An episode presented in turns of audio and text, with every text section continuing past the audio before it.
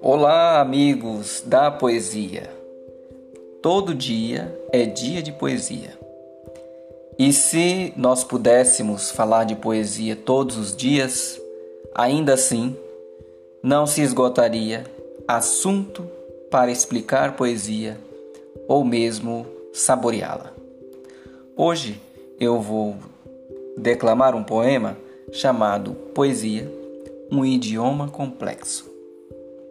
A poesia é a escrita da própria história. Ela decifra os enigmas e desnuda os mistérios, mas também pode potencializá-los. Ela pode deixar tudo às claras ou simplesmente obscurecer.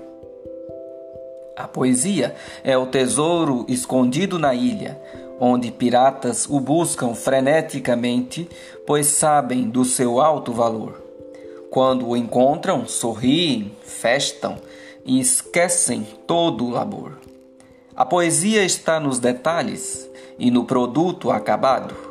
Está nos entalhes, nos moldes e artefatos. Está nas falas e textos sisudos. Está na balbúrdia ou no enredo mudo. A poesia é transcendental. Está além da vida, pois veio antes dela e vai após ela. A poesia é companheira da vida e amiga da morte. Mantém diálogos com ambas e nunca teve conflitos com elas. A poesia é transversal. Repercute no mundo visível e invisível, viaja pelo universo e por mundos inatingíveis, descreve em detalhes o que não pode ser imaginado, torna ilegível um cenário básico.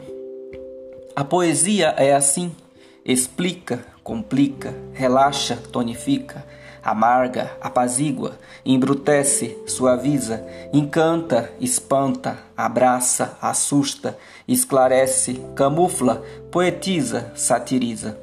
A poesia é a linguagem da alma, um idioma que poucos podem interpretar tem infinitos códigos e símbolos que somente seres divinos podem decifrar.